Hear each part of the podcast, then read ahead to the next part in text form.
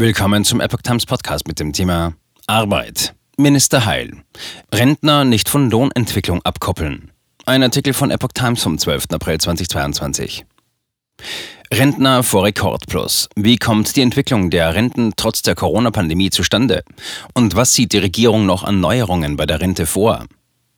Trotz der Corona-Pandemie erreicht die Steigerung der Renten in diesem Sommer einen Rekord. Es sind die größten Rentenerhöhungen seit ungefähr 30 Jahren, sagte Bundesarbeitsminister Hubertus Heil der deutschen Presseagentur in Berlin.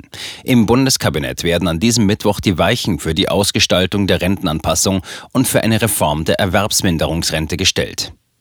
Heil will der Ministerrunde dazu ein Rentenpaket 1 vorlegen. Damit würden deutliche Verbesserungen bei der Erwerbsminderung beschlossen und der Nachholfaktor wieder in Kraft gesetzt, wie der SPD-Politiker ankündigte. Der Nachholfaktor soll die Stabilität der Rente stärken, sagte Heil. 2021 war Nullrunde für den Westen. Mir ist wichtig, dass Rentnerinnen und Rentner auch in Zukunft nicht von der allgemeinen Lohn- und Gehaltsentwicklung abgekoppelt werden, betonte der Minister. Zu Beginn der Corona-Pandemie hatten wir 2020 einen großen Einbruch am Arbeitsmarkt. Das hätte zu einer Rentenkürzung geführt. Die bestehende Rentengarantie habe das im vergangenen Jahr verhindert. Tatsächlich gab es 2021 eine Nullrunde im Westen und eine leichte Erhöhung in Ostdeutschland. Bereits bekannt war bisher, dass die Regierung den Einsatz für die Rentengarantie mit der Wiedereinsetzung des Nachholfaktors wieder ausgleichen will. Ohne diesen Schritt würde die Rentenerhöhung in diesem Sommer noch höher ausfallen. Die Arbeitgeber hatten kritisiert, dass die Renten dennoch zu stark in die Höhe gehen sollen und die Regierung beim Nachholfaktor zu zögerlich vorgehe. Es sei unverständlich, wenn die Renten viel stärker steigen sollen als die Löhne, hatte der Arbeitgeberverband BDA moniert. Die Gewerkschaften kritisierten hingegen die Rentendämpfung durch den Nachhaltigkeitsfaktor, da die Preise weiter zu steigen drohten. Ende November war der Bundesarbeitsminister öffentlich noch von einer Erhöhung von nur 4,4 Prozent im Juli ausgegangen. Gute Nachricht für Rentnerinnen und Rentner.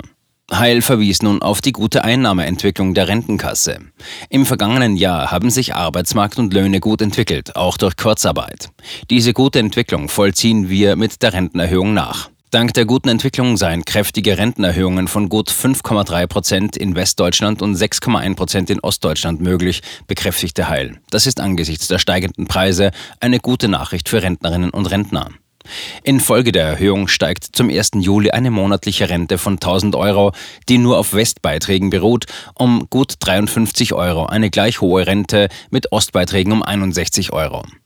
Mit der verbesserten Erwerbsminderungsrente unterstütze die Regierung Menschen, die krankheitsbedingt nicht mehr oder nur noch teilweise arbeiten können, sagte Heil weiter.